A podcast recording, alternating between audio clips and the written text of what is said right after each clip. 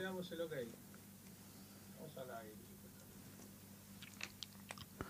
Pon música si querés, Pablito. Buenas, buenas, buenas, buenos días. ¿Cómo están? Espero que bien. Eh, nada, estamos muy contentos de estar empezando eh, un nuevo programa de Just Do It en una programación nueva. ¿Qué tal, amigo? ¿Cómo estás? ¿Cómo estás, amiguito? Bien, muy contento. Este, nada, primero quiero pedir eh, disculpas acá a los oyentes que los hicimos esperar hoy, Buenas, ¿eh? buenas, buenas, Ya buenos saben, días. ya saben un poco cómo es, ¿no? Espero que bien. Eh, nada, estamos. Ya saben un poquito cómo, cómo a veces son los programas eh, online y demás, ¿no? A veces hay como algunas leves demoras. Pero bueno, igual eh, vale la pena la espera porque tenemos un programa jugoso. hoy, Un ¿no? programón, Sí. Un programón. ¿Nos vas, a, ¿Nos vas a contar anécdotas, amigo? Tremendo, con esa me sorprendiste. Yo no estaba tan preparado para contar anécdotas. Pero claro que sí. Bueno, me encanta, me encanta. Este, mm, hoy vamos a hablar de Louis Armstrong. Me encanta. Y justo decimos eso y aparecen unas trompetas. Buenísimo. Sí, ¿no?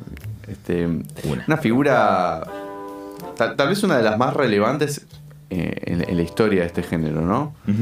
Eh, no sé si hoy día tal vez se lo escuche tanto, porque bueno, ya tiene, tiene un tiempo su música, ¿no? Claro. Estamos hablando de una persona que nació en 1901.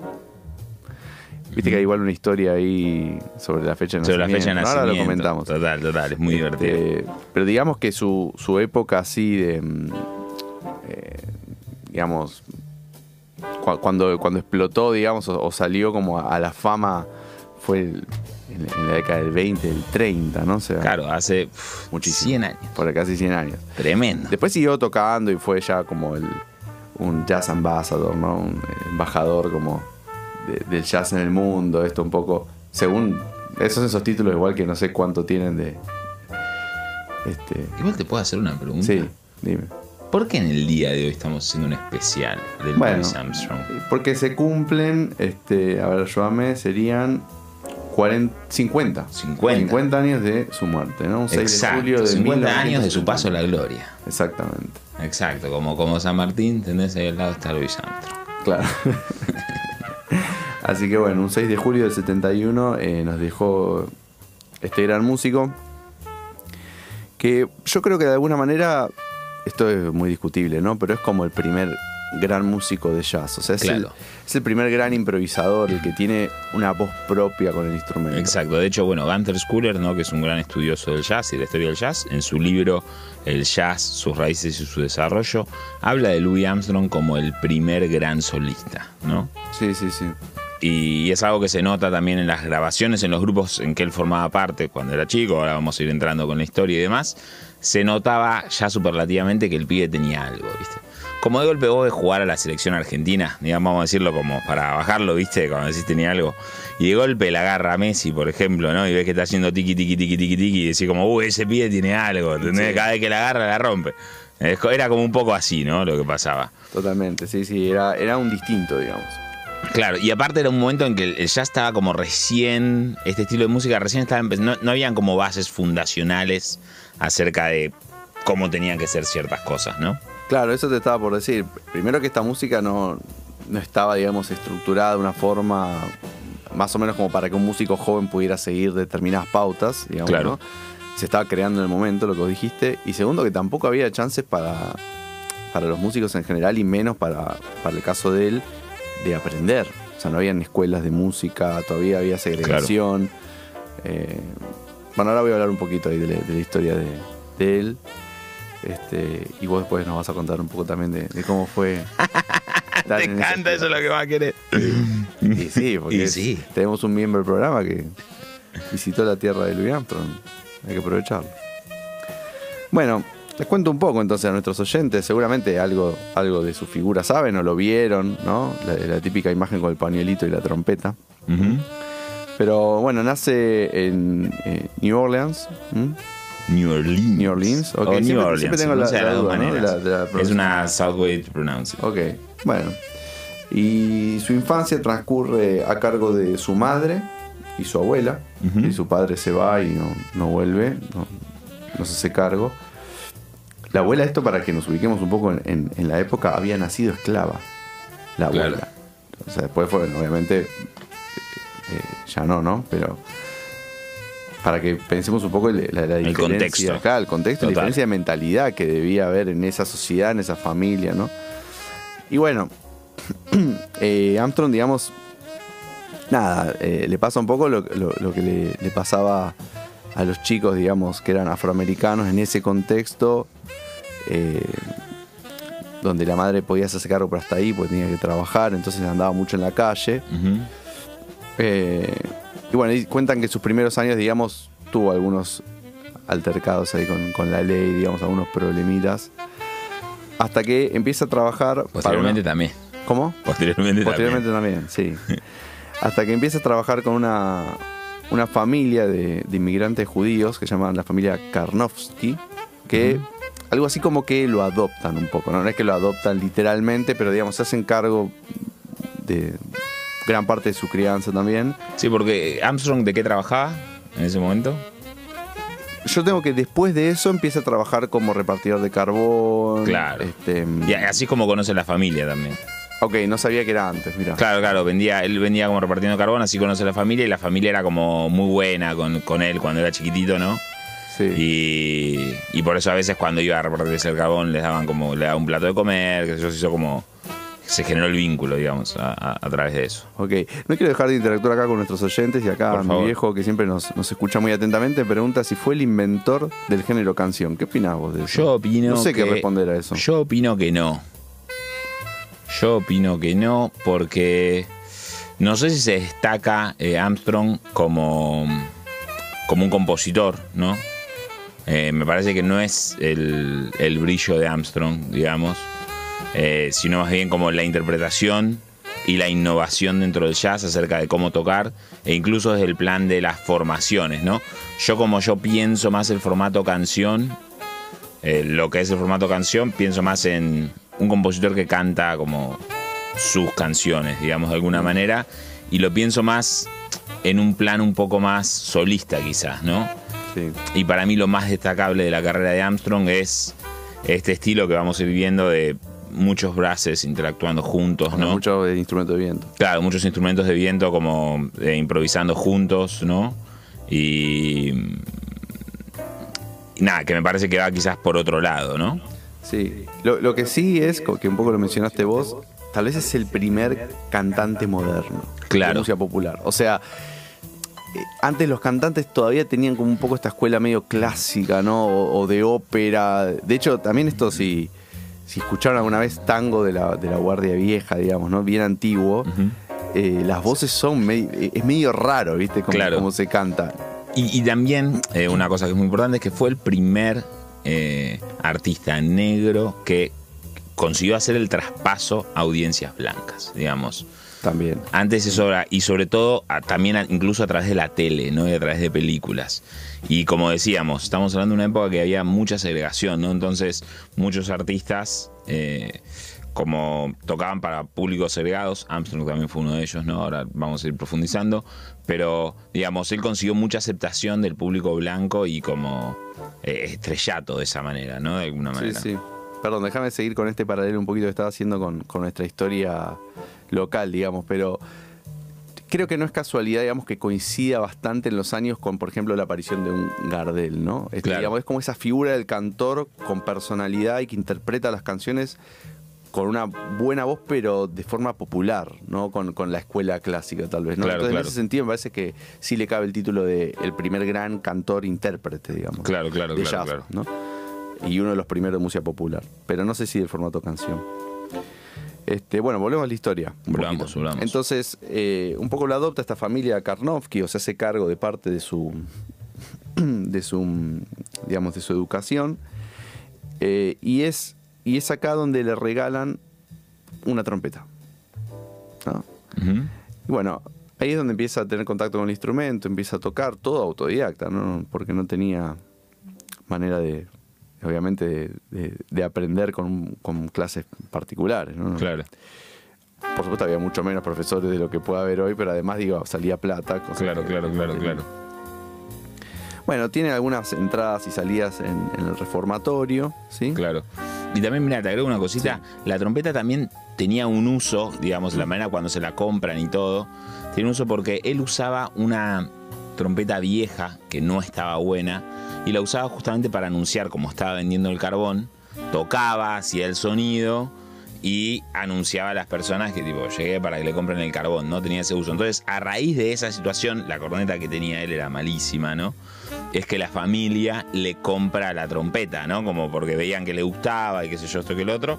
Eh, así es como le compran su primera trompeta. Entonces, de alguna manera, al principio te parecía que tenía otro fin, ¿no? De ahí le empezó a gustar y le terminaron dando esa trompetita. Está buenísima Es hermosa, es hermoso, Sí, sí, es sí, hermoso. Eh, como, como a veces eh, entra como por, por lugares que uno no espera, ¿no? El instrumento. Sí, sí, o- total, total. O, o ciertos sucesos en, en la vida de uno. Eh, bueno, en este reformatorio al que entra mejora su, su toque de la trompeta, también de la corneta y algunos instrumentos más. Era común que probaran varios instrumentos. Bueno, ahora también, pero digo, en ese momento, especialmente los vientos, digamos, por ejemplo, tocaban la tuba, después tocaban también eh, Claro. trombón, trompeta, ¿no? Había varias, pasaban por varios lugares. Y en 1914, mirá de qué años estamos hablando, ¿no? Sale del reformatorio. Y a la par de que sigue trabajando vendiendo carbón como repartidor de leche y otros, digamos, trabajos eh, esporádicos que iba teniendo, empieza a actuar en los cabarets de Storyville. Ujú. Este, digamos, tenemos en cuenta que en esa época la música en general era en vivo, ¿no? Claro. Este, no, no- no recuerdo si ya teníamos algún elemento de reproducción, ¿teníamos la, la- la pianola o no? Todavía no. Eh, uf. O sea, Pregunta, ¿no? estaba ya, Sí. estaba ya, porque de hecho la usaban compositores europeos, por ejemplo, la, la usaban, ya la habían usado en esa época para grabar, incluso como una especie de vitrola, pero era algo muy, eran los discos de pasta de antes, ni siquiera los vinilos como los conocemos, ¿no? Y yo creo que no, deben, no deberían haber estado en un montón de casas, la verdad que no, no tengo la información. Claro, porque el primer, entre comillas, disco de, Claro. de jazz es de 1917. 17, que es la, eh, Sí. la White Mind o Sí, no recuerdo el nombre exacto de la banda porque no. Solo grabó eso y no me que tenían que era una banda completamente blanca, ¿sabes? Claro, lo, o sea, controversial. Le, le quedó el título de la primera grabación, pero en realidad Claro. es muy dudoso que ese haya sido la primera banda de jazz. Pero también, también es eso, ¿no? Viste, a veces uno mucho habla, ¿no? Mucho se habla a veces de los músicos de ahora y los músicos de antes, ¿no? Y se hacen muchas comparaciones. Y un poco lo que yo creo que pasa a veces es que antes era difícil que muchos músicos accedan a realizar una grabación, ¿no? Sí. Y yo te- cuando te digo esto te hablo del 60, del 70. Ni hablemos ni imaginemos en 1920, ¿no? No, no. Era para, para unos poquitos, poquitos, poquitos. Claro, exacto. Entonces, bueno, te contaba que en el 14 sale este del reformatorio, ya sabe tocar el instrumento. Y eh, trabajando estos cabarets en Storyville, conoce a una figura muy importante que es Joe King Oliver. Yeah, King Oliver. que, bueno, era un músico más experimentado, en ese momento era como el sonido de la, de la, de la trompeta, digamos, y es su mentor. Ujú. Eh, bueno, continúa trabajando, se empieza a ser un poco conocido en el ambiente, y para 1919 tiene un contrato con la orquesta de un personaje importante en ese entonces que se llamaba Kid Ori. Si lo estoy pronunciando bien, desconozco. Sí, sí, sí, Kid Ory. Ok, Kid Ory. Y eh, al mismo tiempo también eh, consigue trabajo con la orquesta de otro personaje de aquel entonces que se llama Fate Marble. ¿Está bien? ¿Está bien? Ok, y acá esto, esto es importante porque en esta segunda orquesta de Fate Marble empieza a trabajar en los buques de vapor que recorrían el Mississippi. Ajá. ¿eh? Porque ustedes saben que, eh, bueno, esto vos no vas a poder decir bien, ¿no? Pero terrible, eh, Nueva- Nueva Orleans es, es un pantano, ¿no es cierto? Sí, sí, sí. Es todo un pantano New Orleans. New Orleans está todo construido en un pantano. Uno cuando va a New Orleans puede ir por el jazz y escuchar música y ese plan. También puede ir por otras cuestiones más oscuras. Y también puede ir por eh, los cocodrilos, ¿no? Eh, que hay gente que están tipo las excursiones a ver cocodrilos y esos en, en el pantano, sobre todo en lo que son las afueras, ¿no? Por eso también tiene tantos problemas de inundaciones y demás. Qué lindo, bueno, debe ser pero un paisaje hermoso. Ah, es increíble. New Orleans Ahora, es ahora, increíble. ahora nos contaba, no nos contaba. Entonces, bueno, él trabajaba en estos buques que iban recorriendo el río y obviamente ahí aprende un montón, ¿no? De hecho, él dice que eso fue como la universidad para él, porque ahí tuvo que empezar a tocar ya con arreglos de orquesta, o sea, como mucho más profesionalmente, ¿no? Y además también conoce un montón de músicos. Ya para la década del 20 empieza a darse algo en, en lo que es Nueva Orleans y Estados Unidos, que es que hay como un éxodo de músicos a Chicago. Se empiezan a ir todos al norte, a Chicago. Y bueno, él forma parte de este éxodo. Para 1922 se une a la banda de King Oliver, quien había sido Claro. su mentor, que ya estaba en Chicago, eh, que se llama la Creole o Creole Jazz Creole Band. Jazz Band, ¿no? Así que bueno, ahí sigue haciéndose un poco como de Y ya se hacía notar, ya se hacía notar Sí. en la banda, digamos, porque ahí no tenía como, hay que decirlo, ¿no? King Oliver era el, el primero, digamos, también tocaba la trompeta, ¿no? Sí, Digamos, pero ya se notaba que, que Louis Armstrong eh, tenía algo, ¿no? Como que siempre se destacaba también. totalmente. Sí, sí. Este. Bueno, acá tengo eh, unas fechas así importantes, ¿no? En el 23 es su grabación debut, la primera vez que graba. Eh, ya en el 24 se va a unir a otra orquesta, se va a Nueva York. Que va a ser muy importante. Sí, y se une a una orquesta de, un- de un, de un músico que en ese momento era como la orquesta top eh, de jazz y de swing, ¿no? Que era de Fletcher Henderson. ¿Mm? Bien, y acá ya, ya tiene un nombre ganado, ya lo conocen en el ambiente claramente, nadie puede desconocer, digamos, en ese entonces quién era Louis Armstrong. Y forma, decide formar su grupo. Exacto. Este, un poco alentado por quien entonces es su mujer, eh, que era la, la pianista también de, de su grupo, arma los Hot Fives, Fives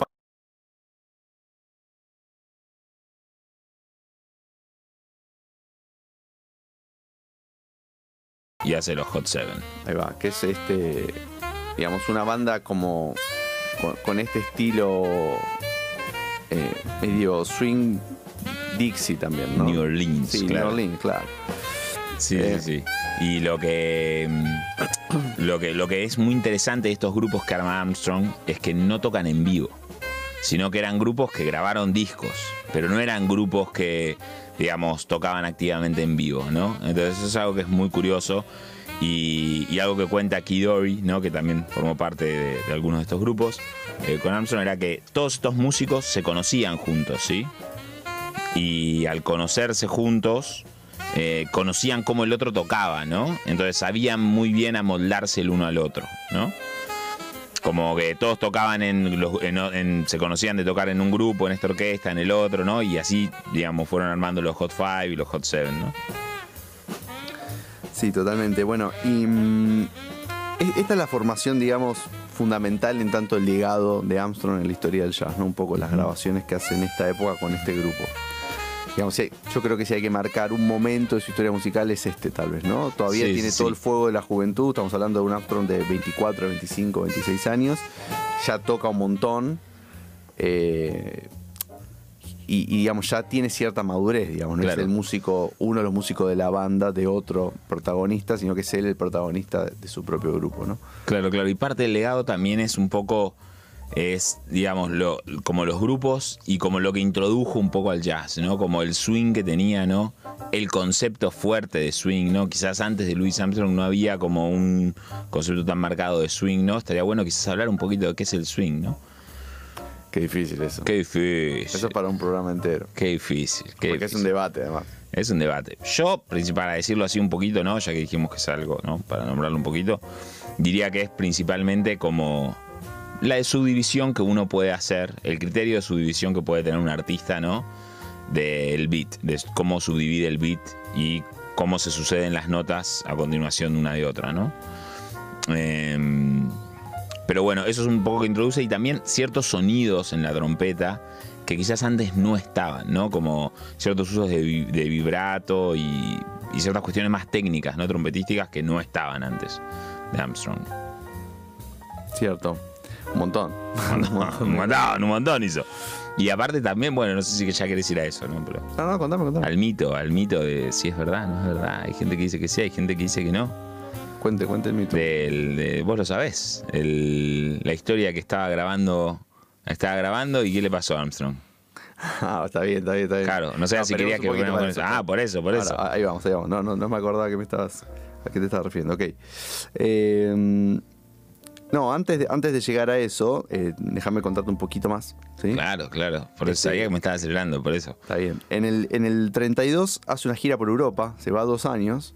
¿sí? Está de gira por Europa hasta el Bien. 24. Sí, bien. Eh, Aparte, Exitoso.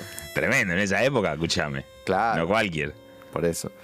Eh, así que ya es una figura de renombre, ¿no? Eh, reconocido. Eh, vuelve y le arman un contrato con eh, la orquesta de Louis Russell. ¿eh? Eh, como apoyo, digamos. O sea, es una figura, digamos, una eminencia, si, si querés, musical, y le ponen una orquesta. Este, y, y es de este grupo del que vamos a escuchar la primer, el primer tema de hoy. Claro. Que es eh, un tema hermoso, a mí me encanta, que sigue siendo un estándar hoy día. Digamos, yo creo que esta es una de las cosas, ¿no? Que de alguna forma, entre comillas, digo esto, validan una obra musical. O sea, Claro. yo siento que si algo, pasaron 50 años y lo seguimos escuchando, vale la pena entonces. ¿no? Claro. Pasaron 50 años y sigue estando, bueno, esto pasó más de 50 años, porque esta grabación es de 1934 y el tema se llama On the Sunny Side of the Street, ¿sí? En el lado soleado de la calle y de la vida, podríamos decir. Exacto, bueno, entonces vamos a escuchar On the Sunny Side of the Street.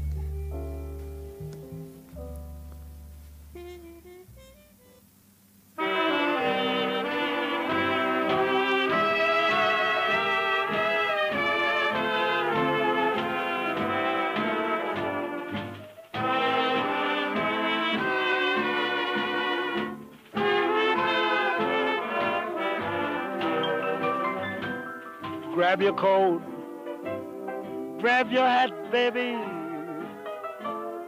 Leave your worries on the doorstep. Just direct your feet on the sunny side of the street. Can't you hear that bit of bad bass? The happy tune is your step. Life can be so sweet on sunny side street. I used to walk in the shed with those blues on parade, baby dolls. But I'm not afraid, baby. My rover crossed over, babe. If I never have a cent, babe, I'll be rich as Rockefeller with gold dust at my feet on the sunny side of the street. Grab your coat, grab your hat, leave your worries on the doorstep, baby. Just direct your feet on the sunny side of the street, faces of the land. Can't you hear that of band? Oh, the happy tune is your step, baby. Oh. Life can be so sweet. Oh, baby, baby, baby. The sunny side of the street. I used to walk in the baby, with those blues on threads. Oh, but I'm not afraid, baby. My rover, my rover crossed over. If I never have a cent, I'll be rich as Rockefeller, man. With gold dust at my feet on the sunny side street.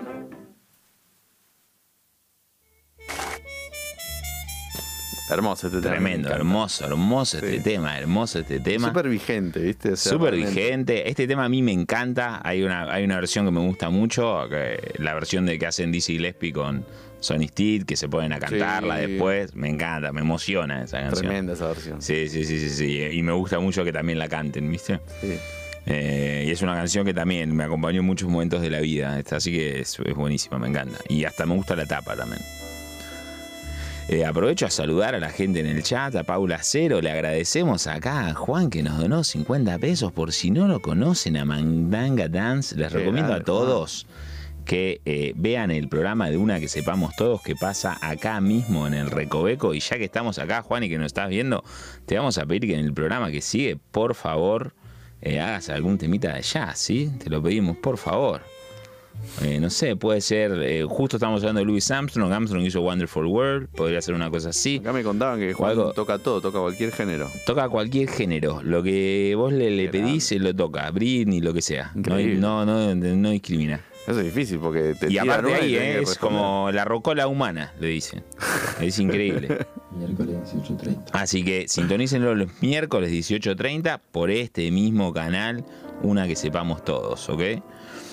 Eh, y bueno, amigo, ¿con qué seguimos? Eh, no, yo te quería, quería hacer un, un pequeño parate, ya Ajá. que estamos, estamos relajados de mañana, ¿sí? Me gustó también el comentario que tiró ahí Rubén, ¿no? Que con ocho años se acuerda de ver el noticiero la noticia de la muerte de Armstrong. ¿Cómo habrá sido, no? cómo vivir esos momentos, ¿no? No, Sí. A nosotros nos tocaron vivir algunas así, pero quizás no tan en, es- en ese momento, no sé, pienso en el 71, ¿no? ¿Cuántos artistas de Estados Unidos tan emblemáticos quizás uno conocía que, se enteraba así de la muerte, ¿no? Como de haber sido un shock grande. Y acá que estábamos, en el 71, eh, estaba Onganía, ¿no? Dictadura Onganía. Estábamos en ese momento, ¿no? Complicado, siempre, siempre igual, siempre tuvo Sí, complicado. siempre, siempre es un momento complicado. Siempre es un momento complicado Pero, por algo. pero estoy pero pensando, digamos, qué, qué situación pasaba acá mientras Sí, moría. Armstrong. Claro, bueno, sí, para que dimensionemos también lo, lo antigua que es, ¿no? Esta Claro. figura, digamos, musical, y, también importante. Y ha venido a Argentina en el 60, Armstrong. Sí, sí, sí. Em, ¿Qué te quería decir? Ah, ya me acordé. No, porque si le prestaron atención al tema, en la música, en, en este estilo de música, eh, no hablo del jazz en general, sino de este tipo de jazz en particular, hay como algo de una, una alegría triste o una alegría melancólica, algo que yo también encuentro en la música brasilera. Bueno, hay muchas músicas que Sí, tienen sí, eso, ¿no? En el samba, en el tango también, ¿no? En el Una tango cierta también. nostalgia, ¿no? Sí, ahí está, ahí me corrige mi viejo, me dice Lanuse. Este, bien, bien, el dato histórico. Bien. Este, mm, te decía, ¿cómo lo- vos que estuviste allá? ¿Cómo lo viviste esto, digamos? Porque esta música sigue sucediendo en la calle, ¿no? Sí. eh, ok, vamos, vamos a eso, me encanta. Por favor. Eh, bueno, yo tuve la suerte de ir a New Orleans, ¿no? Eh, el año pasado, antes de la pandemia. Estuve en el Mardi Gras, que fue muy polémico porque dicen que ahí hubo mucho brote de COVID. ¿no? Contá que es el Mardi Gras, por favor. Ah, ok. El. Mardi Gras es un festejo que se hace anualmente, ¿no? Es como nosotros tenemos nuestro carnaval, que es el corso, ¿no? Sí. Nuestro corso. Y digamos, el Mardi Gras es el corso de ellos. La diferencia es que dura todo un mes, ¿no? Y yo cuando armé mi viaje, ¿no? Yo justo tenía la visa, ¿no? Tenía la visa, tenía unos dólares, ¿no? Después de haber hecho un barquito. Qué lindo. Eh, había estado viajando por el mundo durante seis meses y tenía ganas de seguir viajando, ¿no? Y justo se alinearon los planetas, tenía un amigo en New York que me ofrecía techo y tenía un amigo en New Orleans que me ofrecía techo. Entonces dije, bueno, hacemos gira. Entonces yo fui, estuve dos semanas en New York y después de eso estuve dos semanas en New Orleans. Y programé todo para poder estar en Mardi Gras Day en eh, New Orleans. Y lo hice, Mardi Gras dura como todo un mes, son varios fines de semana, un poco como acá. Pero hay un día que es el Fat Tuesday, que es como el día más fuerte de Mardi Gras, ¿no? Entonces yo me armé todo para estar ahí ese día, ¿no? Por muchas razones, o sea, en el Fat Tuesday se hacen muchas cosas. Una de las cosas que hice con Bryant, mi vecino, que le agradezco, te voy a mandar el programa, pero seguro no vas a entender nada. Bryant, my friend, te extraño. Decirle un mensajito en inglés, por eso Sí, sí, I mean, Brian me llevó a, o sea, me acuerdo, porque hay muchas cosas que se pueden hacer Gras Day, ¿no? Entonces, lo primero que hicimos fue levantarnos a las 4 de la mañana Sí. Para ir a ver a la Head of Skulls and Bones, The Bones and Skulls Gang, que era como una, se llaman Bones and Skulls Gangs, que es como eh, huesos y cráneos Sí, de pandillas. ¿no? Claro, exacto. Que esto es una tradición que tiene Nueva Orleans que eh, antes, a las 4 de la mañana, salían unas personas disfrazadas de esqueletos, de esqueletos de 2 metros, usando zancos y demás, ¿no? Tocando tambores y yendo por las casas diciéndole a los chicos que no salgan, ¿entendés? O que se despierten porque si no el boogeyman los va a agarrar, ¿entendés? Era como... El famoso Boogeyman. Claro, como la una- película del extraño mundo de Jack, ese Boogeyman, ¿la viste? Exacto, ah, gran película. Uh, después te tengo que hacer una pregunta de una película, ¿eh? Dale. Eh, pero bueno, después, después. Entonces, nada, a las 4 de la mañana a buscarlos, que aparte es secreto dónde salen. No se sabe de qué lugar de la ciudad salen, ¿entendés? Yo por suerte estaba con Bryant, que era un local, que tenía algunas datas y me dijo, van a salir por acá o por acá, qué sé yo. Entonces me llevó en auto, todo, fuimos allá, los vimos salir, una locura. Tengo videos ahí, creo que en mi Instagram capaz hay algo. Eh, después algún día se puede traer. Y después de eso, lo que yo hice eh, fue ir a buscar a los Indians, ¿no? Porque New Orleans es una ciudad que es una mixtura de culturas, ¿no? Por un lado estaban los, están los descendientes, ¿no? De los indios, ¿no? Que no tiene... Cuando decimos los descendientes de los indios, nosotros pensamos como quizás en los Native American, ellos hablan de Indians, ¿no? Para nosotros la palabra indios nos parece que está mal por Colón, las Indias y todo, ¿no? Pero allá ellos hablan de los Indians, East Indians, West Indians, ¿no? Pero tenemos que, no tenemos que pensar en la película de oeste del indio que parece como más mexicano, ¿no? Sí. Estamos hablando como de indios afroamericanos, ¿sí? Que mantienen viva esa cultura, ¿no? Mm. Y de hecho, eh, uno de los más reconocidos es Chief Turi, que Chief Turi eh, tiene una estatua en, en St. Louis Park, que es como un parque, de, bueno, justamente por Louis Armstrong, donde también hay una estatua de Louis Armstrong, de Baden Powell, eh, hay un auditorio que tiene el nombre de Mahalaya Jackson. ¿No? Eh, y ahí él tiene una estatua, Chief Turi. Porque antes estos descendientes de indios, ¿no? Eh, salían los Indians y en las calles desfilaban y cuando se cruzaba una cruz de Indians con otra cruz de Indians, se peleaban a muerte. o sea, sangre en las calles, Wow. ¿entendés? Era como una cosa muy, medio cuasi de pandillas, ¿viste? Para ver Sí. cuál era the toughest, ¿no? Y Chief Turi cambió esto e hizo que eh, empezaran a disputarse por cuál es la, la mejor, en cuál es la más linda. Entonces empezaron a, a la tradición de hacer los trajes, ¿no? Que ya la hacían un poco, pero pasó más por ahí. Hacer el traje más despampanante, el más lindo, el más vistoso, ¿no? Y, y nada, bueno, fuimos justamente a buscar a los Indians, ¿no? Que salen por distintos lugares, ¿no? Uno no sabe por dónde pueden salir. Y, salen por... Tenés que estar recorriendo, salen a las 7 de la mañana y tuve la suerte de seguir a, a siete grupos de indios, que estuvo increíble, que van desfilando, cantando y actúan en ese momento como, como indios y tienen como distintos...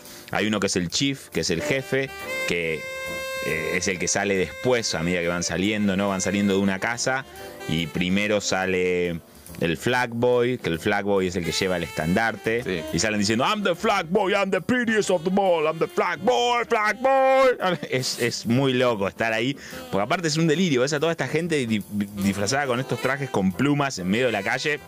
Los autos quieren pasar y el flag boy se le pone adelante con, con un estandarte así y no lo deja pasar, con una, con una cosa amenazadora, ¿entendés?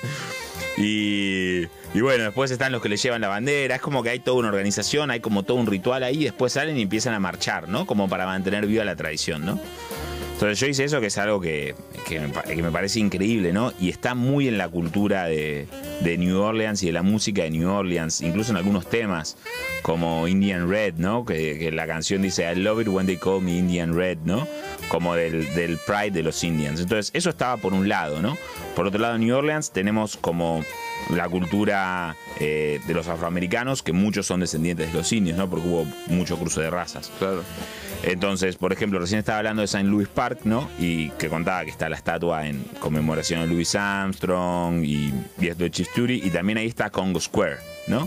Que Congo Square, ese parque, era el lugar Contá eso, sí. donde permitían en la época de la esclavitud que los negros fueran y hicieran su música, ¿no? Era el único lugar en el que podían eh, ser ellos, tocar el tambor, mantener viva su tradición, ¿no? Entonces hay, una, hay un monumento, eh, eh, digamos, en, en homenaje a eso y también para mantener vivo viva esa cultura. Y también otra cosa importante que vamos a hablar un poquito más adelante es que después de ese parque empieza lo que es el barrio de Treme o Treme, dependiendo cómo lo pronuncies, porque bueno, vamos a encontrar en New Orleans que hay muchas palabras francesas, ¿no? Eh, ¿Eso es por qué?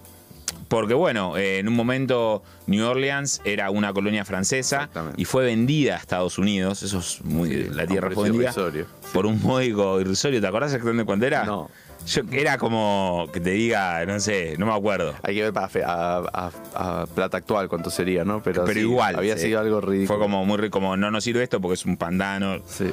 La vendieron así. Entonces fue pasando a distintos lugares e incluso en un tiempo estuvo bajo colonia española New Orleans en Sí. un momento. Entonces tiene una influencia de un montón de cosas la ciudad, ¿no? Y, y es, es muy loco, ¿no? Entonces, bueno, en Mardi Gras Day hice eso, ¿no? Y después, sí, a, a tomar y a los parades, ¿no? Eh, se- desde las 7, 8 de la mañana, todo el mundo alcoholizándose. Es una locura y la gente se disfraza, ¿entendés? Eh, Es una locura, es una locura. Eh, ampliando un poquito el tema y, y ya, ya volvemos a, a Armstrong, ¿no? Pero pues, me, me parece muy interesante. Eh, Me fui mucho del jazz, parece, ¿no? Pero es parte No, de la no, cultura, ¿no? Yendo un poco a lo que es más jazzístico de Sí. New Orleans, ¿no? Tenemos el Museo del Jazz, en el que está la trompeta de Louis Armstrong, ¿no? Mirá. Que tuve la suerte de ir y, y- y ver. Tenemos también el Museo de Treme, que rescata un poco todo eso. Y New Orleans es una ciudad que se trata todo acerca de la tradición, ¿no?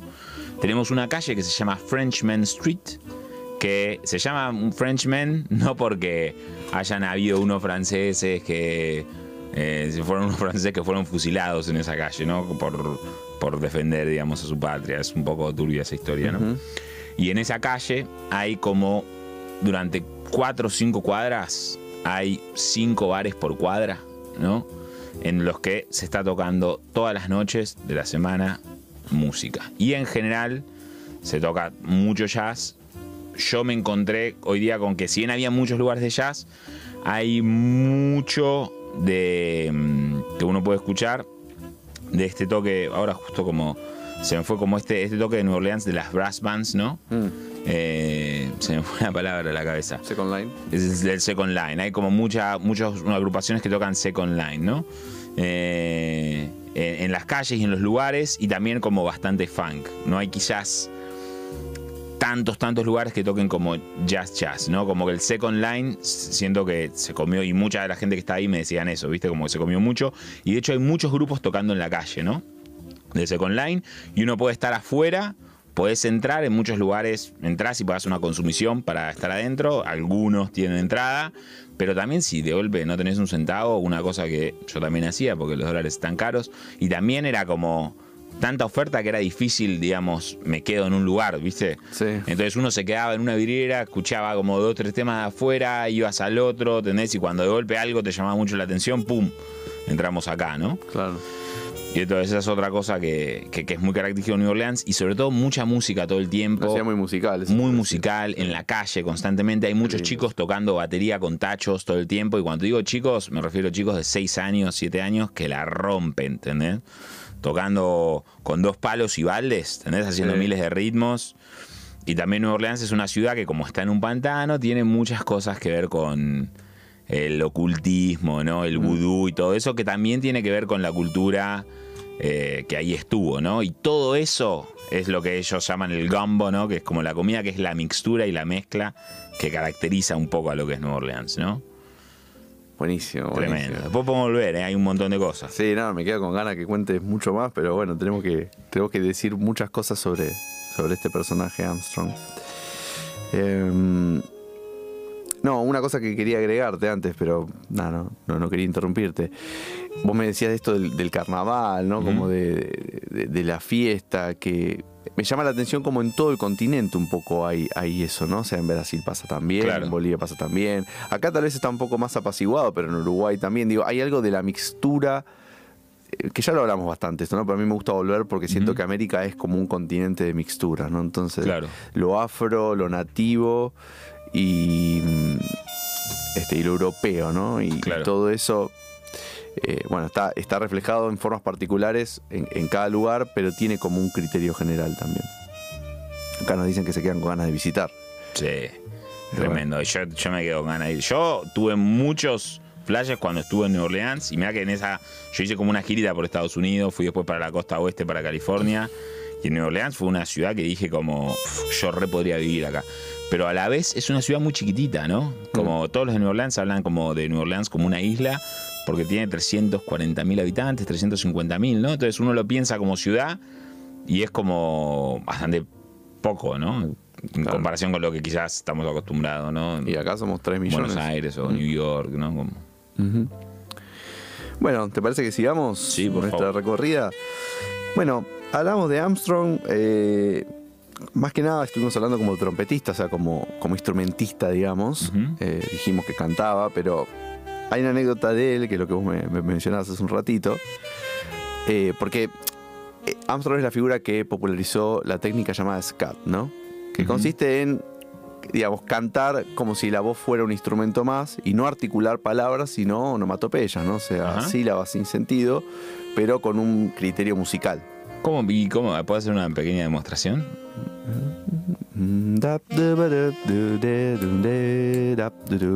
¿No? Algo así. por Eso, ejemplo. muy bien, muy Perdón, bien. yo no soy un muy, cantante Muy profesional. bien, ¿eh? muy bien. Traté de ir con nuestra música de fondo, más Sí, o menos. estuvo muy bien. Yo te crédito. Compré todo, saqué mi ticket. Quiero escucharte escatear en tu próximo show. Bueno, eh, él obviamente lo hace infinitas veces mejor eh, que yo. Eh, pero bueno, hay una anécdota que vos me contás acá que no se sabe si es tan cierta o no. O sea, yo vi algunos, yo vi eh, algunos documentales y leí algunas cosas que se le atribuyen a Armstrong y después estuve leyendo otras fuentes que dicen que no es así, digamos. bueno, como toda anécdota sirve un poco para... tal Igual- este, Lo que sí fue pionero. también, O sea, si no eso fue, seguro. Sí, si no fue el primero, fue el segundo, el tercero con toda la furia. Está bien, sirve para igual un poco la anécdota representar eh, el contexto y, y- y- y darle cierta magia tal vez, ¿no? A la aparición de... Pero la de historia es cierta, ¿eh? Ah, ok, ok, ok. Buen dato. Entonces, en 1926 estaba grabando un tema que se llama eh. Hippie Jeebies. Heebie Jeebies. Y cuenta la anécdota, la anécdota que se le cae la, la partitura que, te- que- que tenía las letras. Entonces, bueno, él continúa cantando, pero no se acordaba de memoria de la letra y simplemente improvisa con palabras y frases, más que palabras, en realidad con sonidos elegidos al azar. Y ese es considerado el primer scat, entre Mm. comillas, ¿no? Bueno, no sabemos si fue el primero eh, de la historia. Cuestión que eh, esto me sirve de puntapié para hablar de Armstrong como cantante. Claro. Porque con el tiempo, un poco por la mala técnica que él tenía, porque recordemos que había aprendido la trompeta eh, de forma autodidacta y es un instrumento jodido para la, la musculatura de la boca, ¿no? O sea, si no te cuidás, digamos, se complica. Se le fue dificultando más tocar cada vez y al mismo tiempo también su éxito comercial fue volcándose más hacia el lado de la interpretación vocal, ¿no? Entonces empieza a tomar eh, preponderancia su rol como cantante y eh, va a tener algunas colaboraciones con otros cantantes que ya, ya estaban siendo también importantes en, en la época. Y yo hoy les traje eh, un tema que se llama The Nearness of You, que es un tema que es hermoso, Ok. eh, que lo grabó en un disco junto a Ella Fitzgerald, ¿sí? que se llama Ella and Lewis, Ok. en 1956. ¿Sí? Ok. Este. Nada, ella es una cantante que también dice haber estado sumamente influenciada por, por Armstrong. Así que bueno, si te parece, vamos a Sí, escuchar. vamos a ir a escuchar The Nearness of You, ¿sí? Eh, que es un temón del disco Elan Lewis, ¿verdad? Muy bien. Ahí vamos.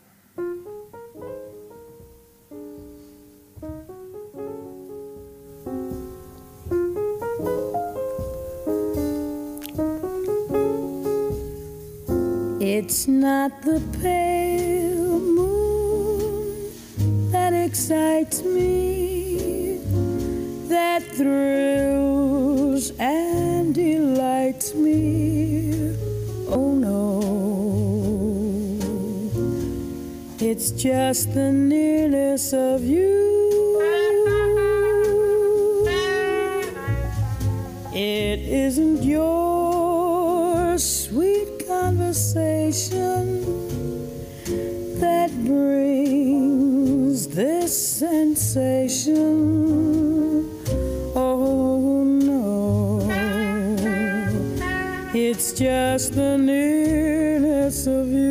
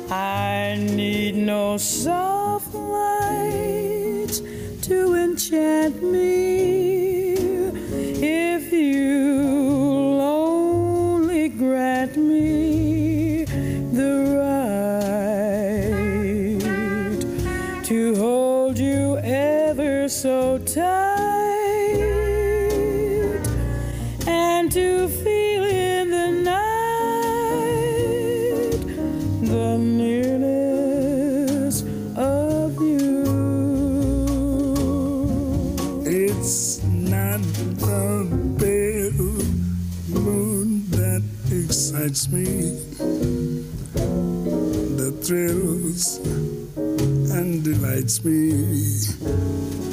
Oh no, yes, just nearness you. It is your sweet conversation that brings this sensation.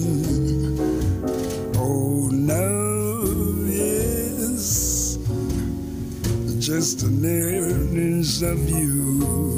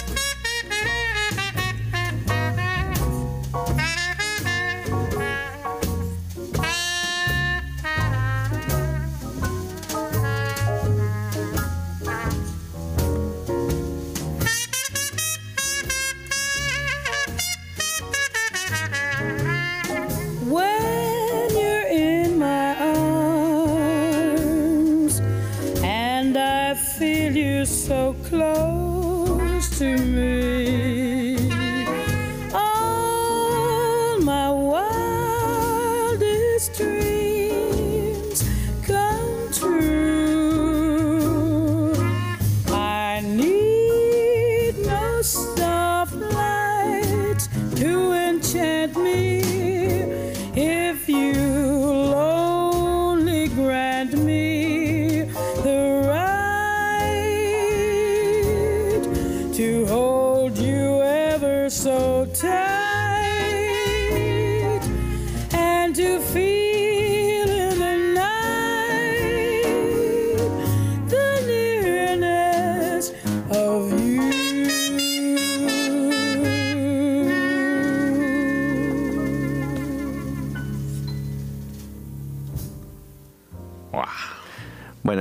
Les quiero decir que es un discazo. eh, especialmente quiero decirlo en esta época de playlists. ¿eh? Que no pongan la playlist de Armstrong, escuchen este disco si quieren con él, ¿ah? si les Claro. gusta su faceta como cantante, porque es un disco hermoso. La, la selección del repertorio, los temas, está perfecta. Y la banda se suena a todos. La ¿Cómo banda se suena terminaron todo. el tema recién? Por favor. Los dos cantan increíble y la combinación es hermosa. Él también improvisa eh, un poco. Nada, es un disco para escucharlo una y otra vez. Así lo he hecho yo y recomiendo que lo hagan también. Sí, sí, sí. Eh, bueno, te sigo contando un poquito de su historia, ¿querés? Por favor. Bueno, na- nada, el- los Hot 5 y los Hot 7 fueron, como decíamos, el punto más álgido tal vez, ¿no? O, o tal vez el momento más fresco y, y a la vez de madurez de su carrera, o sea, digo, en- cuando coinciden ambas cosas, ¿no? Un poco... eh, ya después de esto, como hemos mencionado en otros programas, eh, pasada la, la, la década del 30, después de la crisis de Wall Street, las big bands empiezan a decaer un poco porque era muy caro mantener un grupo de 16, 17, 18 músicos, incluso grupos no tan grandes, pero con cierto número de integrantes, se complicaba y la figura de Armstrong un poco, no sé si decir que queda relegada, pero bueno, empieza a ser como este am- amba- eh, eh, ambassador, ¿no? Jazz ambassador, que va a distintas partes del mundo y bueno, muestra la música americana, ¿no? Por decir, de Estados Unidos. Como también lo haría después Hugh Ellington. como también lo haría después Duke Ellington, exactamente. Este, mm, y bueno, para la década, para la década del 40, fin del 40, 1947, que tengo anotado acá, Sucedió algo, ¿no? Yo tengo que va a reducir su banda a cinco miembros. Ok, ok, ok, ok, ok. Pero contá, contá, que me gusta cuando... No, no, no, capaz que me estoy adelantando y me confundí la fecha. Tengo miedo de pifiar. A ver, ¿Estamos hablando de Little Rock? ¿de qué cosa? ¿Little Rock Crisis? No. Ah, ok, bueno, si no me equivoco fue en ese año, ¿sí? O a fines del, de- del 40, ¿no? Creo que fue en el 47, pero ahora lo estoy dudando. De lo que estuvimos hablando en el capítulo, nuestro capítulo anterior, eh, de Fable of Fables, The Original Fables of Fables, ¿te acordás? Sí, eso fue después, me parece. Eso fue No después. te quiero, con, no te quiero ok, contradecir igual, No ¿eh? me contradigas, Pero tampoco no estoy seguro, así que si querés después Acá lo busco, acá lo busco, estoy chequeando. Dale, dale, mientras te cuento lo que te iba a contar, dale. Dale. que eh, en 1947 reduce su banda eh, a cinco miembros, ¿sí? Y vuelve un poco al estilo Dixieland, o sea, vuelve a este momento que te comentaba de eh, más lo- los, los Hot Five, los Hot Sevens, y eh, se llama, bueno, la banda Louis Armstrong and All Stars, con sus estrellas, ¿no? Esto que tenemos ya muy acostumbrados de los nombres de, de las bandas y los equipos, incluso en Estados Unidos. Y esta banda estaba compuesta por Jack T. Garden en trombón. Digo los nombres porque vale la pena mencionar a cada uno. Earl Hines en piano. Sid Catlett en batería. Barney Bigard o Begard en clarinete. Y Arbel Shaw en, en contrabajo. Em, es un estilo donde hay mucha impro colectiva. ¿no? Impro colectiva quiere decir que mientras hay un solista que es el principal, los demás instrumentos también están improvisando líneas. Claro. ¿no? Entonces se arma como una textura muy interesante. Entonces es un juego muy lindo y también es difícil de hacer porque la improvisación de, de los que están acompañando no puede tapar a quien está haciendo la figura. ¿no? Es como que hay que ser muy equilibrado en eso. Y es una música que en general suele tener tuba, que es ese instrumento de viento grandote, ¿no? Que, que reemplazaba al, al bajo en un primer momento. Eh, corneta, piano, eh, bueno, clarinete. eh, obviamente la guitarra en este contexto no. Sí, sí existía en esta época la que estoy hablando ahora, pero en el, el estilo original Dixieland, que es de la década del 20, se usaba el banjo. Esto tal vez, no sé si viste allá cuando estuviste. Vi, sí, vi, vi, pero bueno, también es, es loco, ¿no? Como que en Orleans es como que por un lado está como la música afroamericana, jazz y todo esto, y también, como es el Deep South, ¿no? Y es el sur, tienen también esta. eh, esta cuestión que no conozco tanto, ¿no? pero rosa un poco con el country o con el folk, ¿no? Entonces yo vi mucho banjo. La parte y- más blanca, ¿no? Claro, Eso. exacto, exacto. Vi mucho banjo, mandolina y violín en Claro. ese plan más folk, ¿no? Sí. No tanto en el plan eh, traditional jazz, digamos, ¿no? Y también déjame decirte otra cosa que, bueno, es algo un poco tal vez obvio, pero está bueno marcarlo. Eh, vos fuiste en 2020, entonces pasaron un montón de Total, cosas, total, ¿no? Estamos a- 2019. pues estamos hablando 100 años después del origen de este estilo. 2020. Entonces, si bien seguro hay bandas que mantienen la tradición y muestran cómo sonaba este estilo, también hay influencias que son inevitables que pasen por la oreja de todos los músicos y otros estilos que aparecen. Y bueno, mismo lo que les estaba contando recién de Armstrong, cuando en el 47 vuelve a armar la banda con este estilo, ya habían pasado 20, 25, 30 años de el origen de este estilo. Entonces también ya lo hace con Claro. un poco otra cabeza, ¿no? Pero bueno, eh, con esto llegamos un poco al- a la última selección de temas de- del día de hoy, ¿no? Que tiene que ver con, con- con este estilo. No sé si me ibas a comentar algo o no al final. Eh, no, No, estamos bien. Ok. Entonces ahora vamos a escuchar una grabación de un concierto en vivo que se llama eh, Louis Armstrong and His All Stars in Chicago, 1962. ¿Sí? Y el tema es Indiana. de este tema se puede hablar horas. Sí. horas. Eh, vamos entonces a escuchar ahora Indiana, ¿sí? De Louis Armstrong.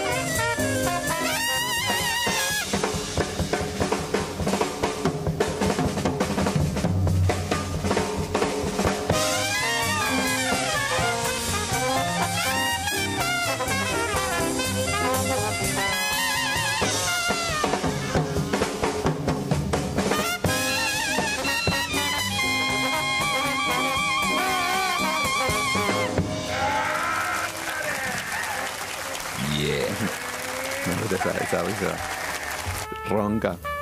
Yeah. Me encanta, me encanta, felicidad. me encanta. Muy, muy New Orleans este tema, ¿eh? Claro, bueno, sí, era la idea. Era la idea de mostrar un poco esa estética, ¿no? Aunque ya habían pasado muchos años. Sí, sí, sí. el sí. origen de este estilo. Pero bueno, estaba la improvisación colectiva. Sí, total, que, que es algo que es muy característico, ¿viste? Es algo que, que está ahí y aparte y el sonido, ¿no? También hay ciertas como ciertas frases o cierta manera de tocar, ¿no? No es solamente improvisación colectiva, porque si uno escucha improvisación colectiva del bebop, ¿no? Claro. O por ejemplo la semana pasada que escuchamos algunas de las cosas de Mingus, que Mingus hacía que eran improvisación colectiva, no tenía nada que ver. Hay como una cuestión estilística también de cómo, cómo aproximar, ¿no? Y, Sí. cómo, y cómo tocar, que es muy característico. Es, es re diferente, pero yo creo que Mingus era recontra consciente de la tradición y sí, el sí. concepto lo trae un poco de ahí, pero con su mente avangar, ¿no? O sea, Claro, o sea, claro, bueno, eso es algo moderno. hermoso del jazz, ¿no? Que siempre se va construyendo un poco sobre la tradición, ¿no? Y los que hicieron grande esta música en general tenían unos cimientos muy fuertes en la tradición y de ahí despegaron con algo innovador. Claro. O por lo menos ese es mi juicio sobre las figuras que admiro en este género, ¿no? Claro, claro, claro, claro, claro.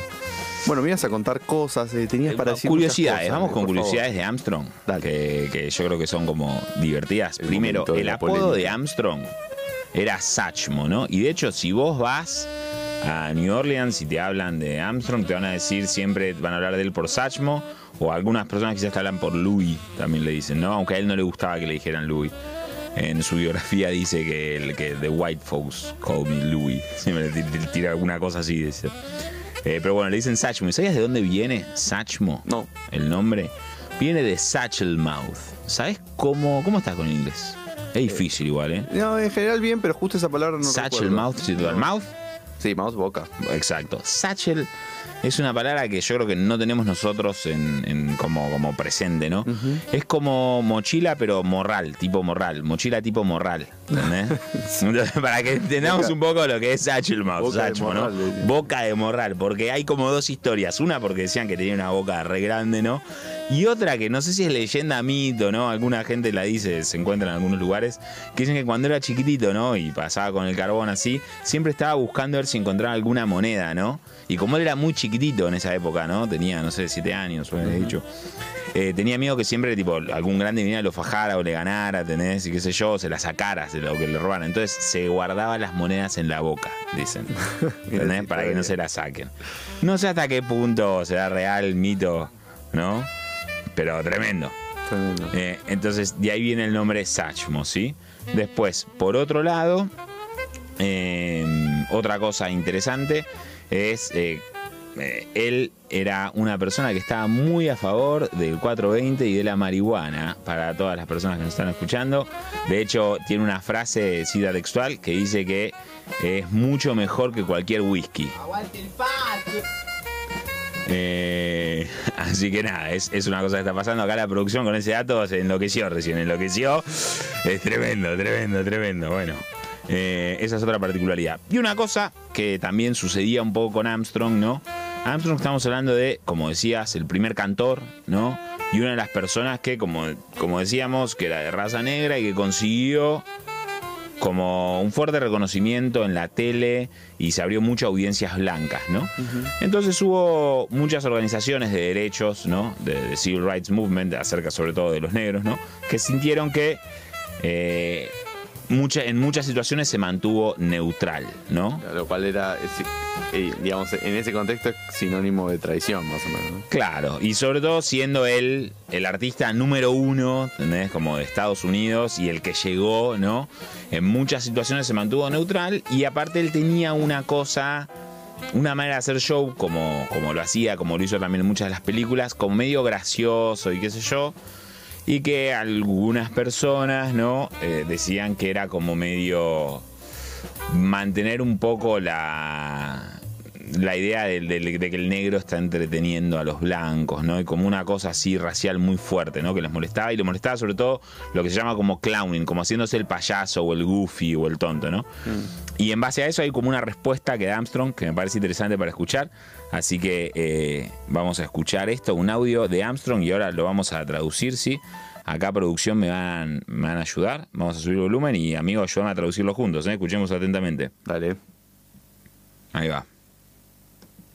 I I think the only criticism that's ever been leveled against you is that some people say you do too much clowning on the stage, that you could stand there all by yourself just doing nothing and people would love it just as I much. know, but I mean, people enjoy the clowning, you know. See, the majority rules in my plan, you know, that's what I go by. You can't please everybody, but if you can please the majority, don't worry about that few, you know. Mucha gente disfruta del payaseo, ¿no? Y dice como. Y, y uno se tiene que preocupar por la mayoría, uno no se puede preocupar por lo que mayoría. todas las personas quieren que hagas, ¿no? They probably don't like anything, you know. See, I ain't supposed to stand up there like Mozart, all I'm playing is music, you know. This is a modern age now. You put a little more sauce on it, you know. So I don't try to please the few people. I try to please the majority.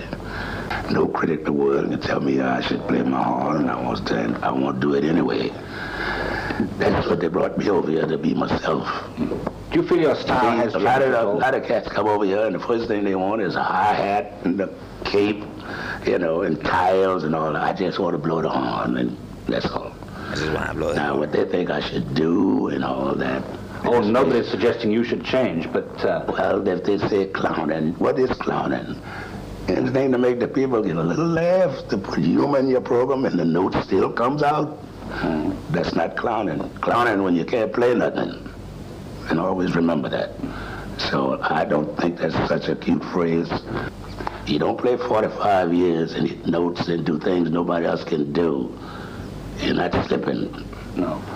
Whatever it is, can nobody do what I do? Mm. Now, I'm egotistical to say that because I feel if they can try to get a little laugh, I'll get one too. but do you feel in yourself that in those 45 years your style has changed at all? I worry about style. I just play good music. Talking the right notes. You don't worry about style where I come from. Play good music, o sea, tocar buena música, no preocuparse por el estilo de donde yo vengo. No, está ¿no? bueno porque un poco en resumen, digamos, eh, como que lo, lo que le está diciendo es, no me importa lo que digan eh, algunas personas, que si hago el payaso o no, yo Claro. trato de satisfacer a la mayoría y también de ser fiel a mí mismo, dice, ¿no? En un momento. Claro. Entonces, si, si eso gusta o no gusta, y si no gustara ahí se lo haría igual porque a mí me gusta como Claro, claro, claro. hacerlo de esa manera, ¿no? Y además que dice, puedo tocar igual. Sería un Sí, payaso sí, si sí, dijera pavadas y no tocara, pero toco... Bueno, ahí le salió un poquito, él dice que no es ego, pero dice, nadie puede hacer lo que yo hago, así. Eh, pero sí, sí, sí. Otra, otra situación controversial, ¿no? Es cierto que él se mantuvo neutral frente a muchas situaciones y muchas injusticias, ¿no? Pero, por ejemplo, en el capítulo anterior, lo que te iba a decir antes, que lo chequeé recién, fue en el 57, no en el 47, tenías razón. Eh, él tenía, como bien dijiste, era como embajador de Estados Unidos y la embajada de Estados Unidos realizaba conciertos ¿sí? Eh, en el exterior y demás. Y había un concierto que era por la Unión Soviética. Y pasa lo que hablamos en el capítulo anterior de la Little Rock Crisis, que fue una crisis, eh, una crisis, fue un conflicto en una escuela, ¿no? Que un gobernador no permitía que, eh, quería que los chicos afroamericanos, eran nueve, ¿no? Sí, no dejaba integrarlos. no eh, dejaba integrarlos en una integraran a la escuela, ¿no? Con Y- chicos blancos. Y los dejaba ir afuera, ¿no? Y entonces Luis Armstrong se ofendió por esto y canceló su gira porque dijo, yo no voy a formar parte de un gobierno haciendo publicidad de que mi gobierno está bueno cuando no respetan a mi gente en el sur, con esas palabras, ¿no?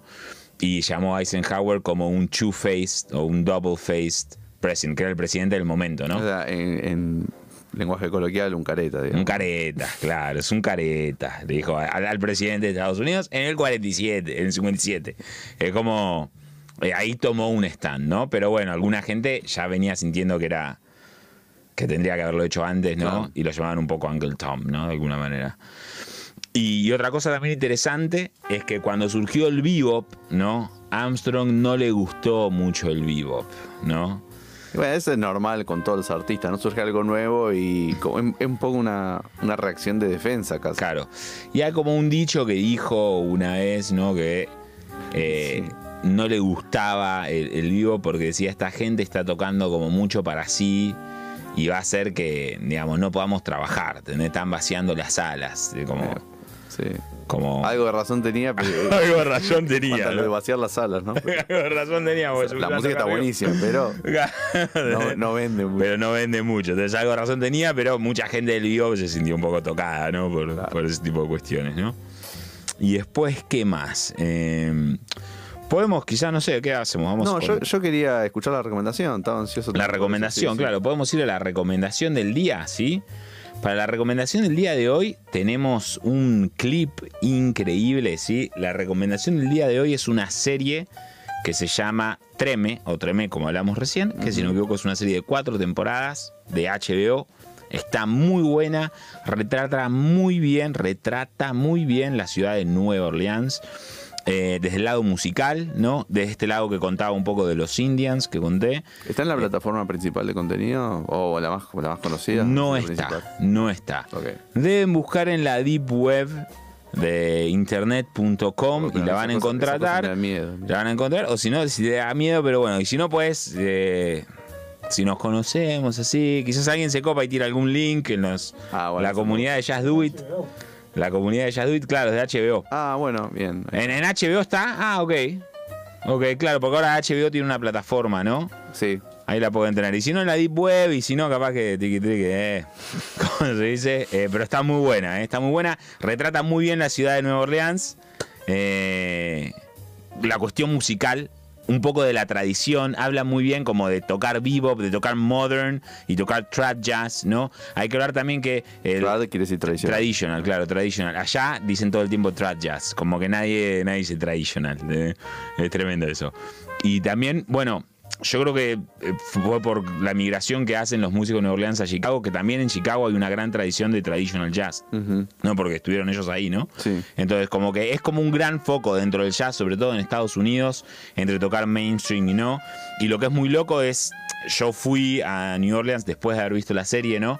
Entonces, de golpe, un montón de cosas retratan muy bien. Toda la gente de Nueva Orleans le gustó mucho la serie, ¿no? Pero también la criticaron un poco porque hay muchas cosas de Nueva Orleans que eran medio secretos, ¿no? Como algunas de las cosas que conté de los Indians y demás, eran como que no se sabían, no era algo turístico. Digamos, no estaba explotado en ese sentido. Entonces, algunas personas sienten que se perdió un poco la mística, ¿no? Porque hay mucha gente que está yendo a buscar eso, ¿no? Eh, pero bueno, habla mucho de la ciudad. La historia transcurre después de Katrina, ¿sí? Eh, el huracán Katrina fue uno de los tantos huracanes que golpeó a, a Nueva Orleans y que lo gol- golpeó más recientemente. Fue, Sí. Nosotros lo vivimos, lo Sí, vimos sí. en la tele, ¿no? Y el ¿Qué fue, presidente. del 2008? el- 2000, no. Un eh, fue cuando George Bush era presidente. poco antes entonces. Eh, yo creo que es 98 ah, no, no, estoy mal, estoy mal. estoy mal, o algo así, pero no estoy seguro. Estoy ¿eh? confundido. Y bueno, la sensación en general de la mayoría de la gente es que el, digamos, el gobierno de George Bush no respaldó como tenía que ser a, a Nue- a Nueva Orleans, ¿no? De hecho, en un momento se hablaba de reconstruir la ciudad y había gente que no quería reconstruir la ciudad y que no querían ayudarlos. Llamaron a las personas que se tuvieron que ir por la inundación a otras ciudades refugiados, ¿no? Cuando decían, nosotros no somos refugiados, este es nuestro propio país, ¿no? como situaciones muy así. Entonces en la serie se encuentran muchas escenas de gente que está volviendo a la casa después de Katrina, ¿no? Y también hay muchos flashbacks que cuentan lo que fue la previa Katrina y lo que fue Katrina misma, las situaciones que pasaron, pero es como atraviesa a toda la ciudad, ¿no? Otra cosa que también aparece es eh, la cocina, que es muy importante, ¿no?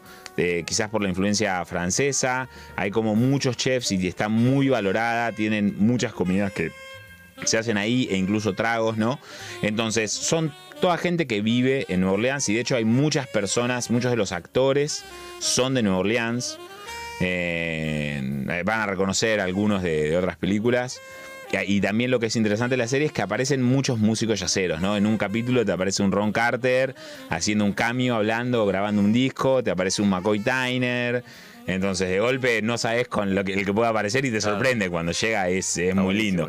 Y hay muchos guiños, la música está muy bien hecha, ¿no? Eh, eh, realmente está, es, es una serie muy buena y eh, mantuvieron mucho la traducción. Por ejemplo, hay uno de los personajes que se llama Davis, que es un radiolocutor, ¿no? De Nueva Orleans. La radio de Nueva Orleans es muy importante, ¿no? Mucha, como que la gente escucha la radio, eso es algo loco, ¿no? Que no conté las anécdotas de Nueva Orleans. Yo me subí a veces al auto de uno de los chicos y poníamos la radio y tenías una radio que pasa todo jazz y es una radio, digamos, como FM AM, ¿no? No es que es algo por internet y se soportan mucho a los grupos locales. Hay como una cultura del arte muy fuerte, ¿viste? Eh, entonces nada, vamos a ver este clip de eh, Treme.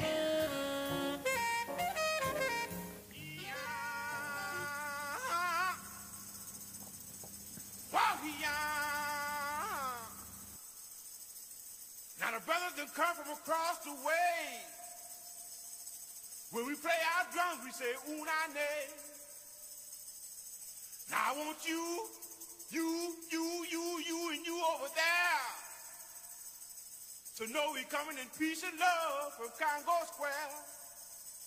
Oh, peace. Peace. I said it down on the bayou where the river flows. Peace, peace, oh, peace of mind. I said a lake country train go for Mexico. Peace, oh, peace, oh, peace of mind. Yo sé que el trailer, no, digamos, no se, se escuchan unas voces, ¿no? Y aparecen unos instrumentos así, y quizás no está el argumento, ¿no? Pero ese fue el, el anuncio, ¿no? De eh, la serie Treme, ¿no? Eh, que es del creador de The Wire, para los que les gustó mucho esa serie, y tiene también muchos de los actores de The Wire actuando en esa serie. Está realmente muy buena, y te digo una cosa, está en mi top 5 de series favoritas. Wow. Ayer justo estaba en una conversación de que, cuáles eran las mejores series. Y para mí esta, lo que pasa es que igual entiendo que quizás es una serie que quizás avanza un poco lenta. ¿Viste la gente que dice como que quieren series reales? Bueno, esta es una serie muy real. A mí ¿no? eh, tengo que decir algo que. em, nada, es, es tal vez un, un poquito de polémica, pero me fastidia un poquito cuando la gente dice. "Eh, sí, está buena, pero es lenta. Claro. ¿Y ¿Quién dijo que algo tiene que ser rápido? O sea, ¿por qué tenemos Total, este total. chip en el cerebro de que tiene que ser ya, ya, Y ya? porque viste todos 15 segundos, 30 Pero segundos. bajemos un poco la Por eso ansiedad nadie te y- escucha un tema de 7 minutos, ahora acá hacemos. ¿Qué hay que hacer? Acá en nuestro programa sí lo escuchan. Sí, porque acá lo sí, presentamos entero, correctamente. Entero, entero como debe ser, como Dios manda.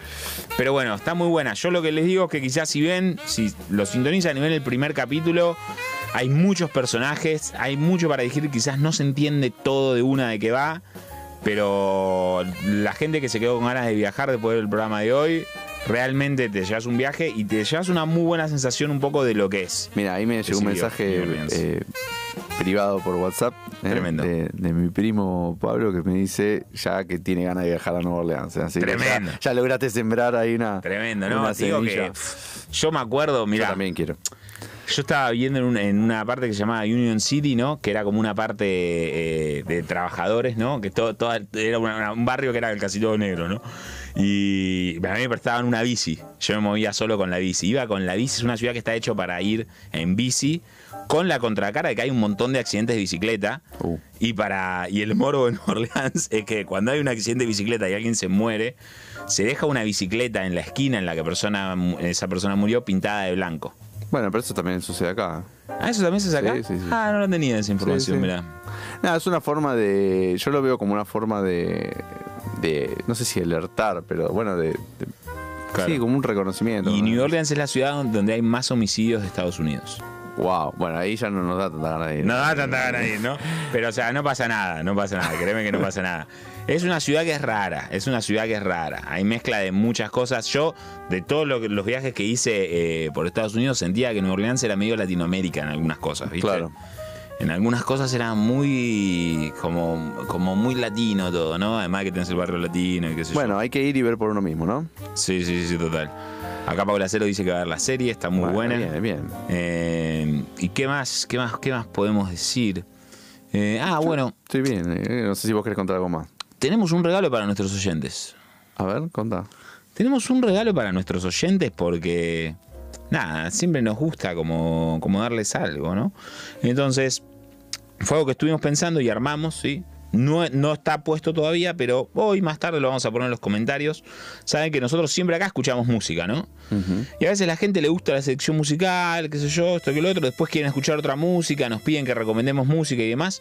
Entonces lo que hicimos armar fue una playlist de Spotify del Just Do It Podcast, donde vamos a encontrar todos los temas que nosotros pasamos acá en el programa, ¿no? Me encanta porque es eh, como cada programa va saltando de, de tema en tema, siempre estamos en el gran tópico del jazz, Claro. pero no, no es que seguimos un, un, digamos, un, criterio específico, solo un- una estética, se van a encontrar con una variedad enorme de música, ¿no? Porque nada que ver escuchar esto con lo que escuchamos la vez pasada. Claro. Y lo que es divertido es que en general van a ser como tres temas, ¿no? Como de- del mismo género y después salta. Y hay gente que le gusta escuchar en shuffle, ¿no? Y puede ser como ensalada. Está bueno, está bueno. más libre. Pero bueno, van a tener ahí todos los temas para que escuchen, ¿no? Eh, Acá una última, una última pregunta a nuestro público. Eh, preguntan si es más peligroso que Oakland. Eh, es, no, no es más peligroso que Oakland. Yo también, también estuve en Oakland. Eh, no es más peligroso que O sea, bueno, no sé, depende. También depende de dónde uno ande, ¿no? O sea, New Orleans es una ciudad que es muy grande, ¿no? Que, eh, que está toda la situación del pantano, ¿no? Si uno se mueve por el circuito más turístico, decir, donde hay más atracciones, digamos. Es grande, vos decís en extensión, porque en habitantes era, era chica. Claro, claro, pero digo, claro, como Tiene cualquier ciudad, ¿no? Tiene muchos lugares, ¿no? Ah. Si uno se mueve por los lugares eh, seguros, digamos, yo pienso que no te va a pasar nada. Yo me voy por cada lugar a cualquier hora de la noche, ¿no?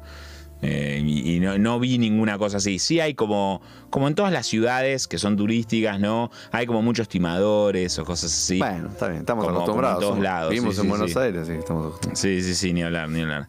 Me quedaron un par de cositas ahí que estaba pensando que se me van, pero bueno, quedarán para otro capítulo. Bueno, Eh, así que nada, hoy les dejamos la lista en los comentarios, la playlist para que la puedan escuchar. Y nos vemos la semana que viene en este nuevo horario matutino. muy bien, a las 11, gracias eh, amigo, gracias a la producción, al Gorra, a Román, eh, que siempre están ahí Que al pie del cañón. están ahí a tiro de cañón. Hoy Eh. estuvimos cambiando 80.000 cosas en el programa, tremendo. Hasta la próxima. Así que nos vemos la próxima. Chau, Muchas chau. gracias.